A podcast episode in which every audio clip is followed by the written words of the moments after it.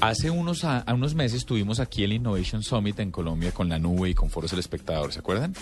Y en esa, Bernardo Hernández, en, el, en ese momento vicepresidente mundial de Yahoo y presidente CEO de Flickr a nivel mundial, hizo una afirmación muy fuerte y dijo que la única, el único, la única rama de la humanidad que no se había, eh, que no se había modernizado era la educación. Y la afirmación de él decía, mire, hay un amigo mío que dice que el mejor profesor de Harvard de hace 200 años sería un gran profesor hoy, porque la dinámica dentro del aula de clases es muy poco lo que ha cambiado.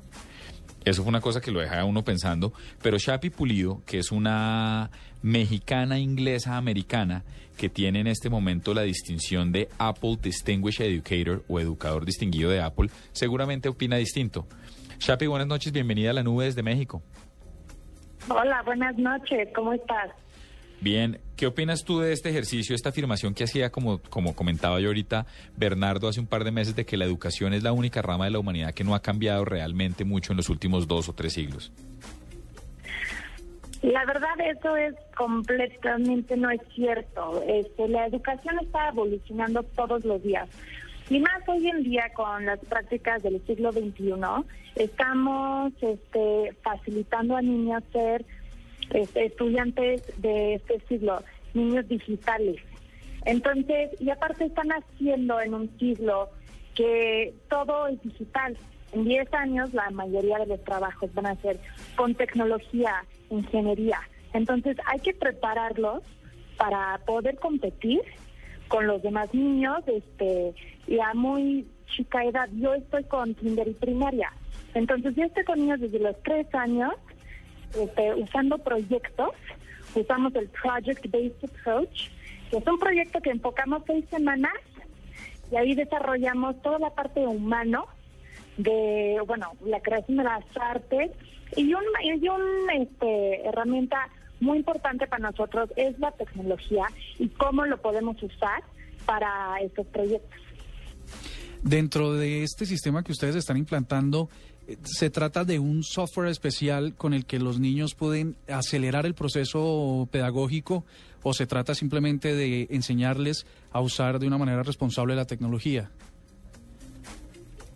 Pues, claro que es muy importante enseñarles este, ser responsables con la tecnología, porque al fin del día crece tanto y es como la palabra es. Entonces aquí pues sí tenemos que enseñar cómo ser responsables, pero también hay tantos software que están, que salieron al mercado, yo creo que cada mes, o sea, cada mes me están llegando nuevos softwares que hay que probar y eso es lo mejor. Y Harvard Studies dice que esto salió este lo primero para este para literacy, para los niños chiquitos.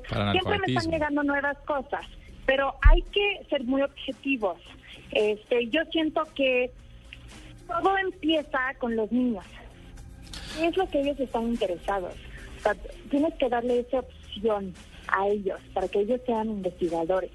Y en lo que va en lo que ellos están interesados, pues de ahí este, podemos desarrollar un proyecto y pues ya usar la tecnología siempre muy responsablemente.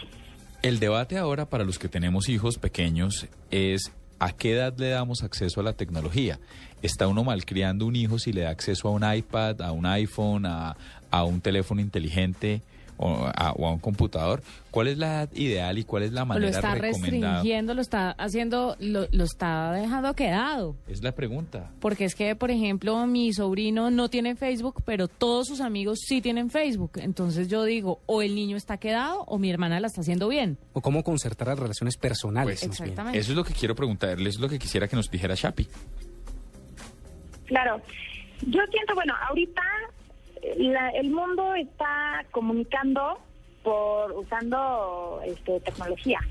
Y los niños en esa forma ya están aprendiendo a cómo comunicarse por usando tecnología. Si están hablando con un papá y tienen cinco años y están hablando por Skype en videoconferencia o están haciendo Global Classroom, hablando con otras escuelas internacionales en, este, por diferentes partes del mundo, este, a través del Global Classroom, es muy importante, yo siento, en cierta forma, redes sociales. Claro, siempre este, supervisado por un adulto.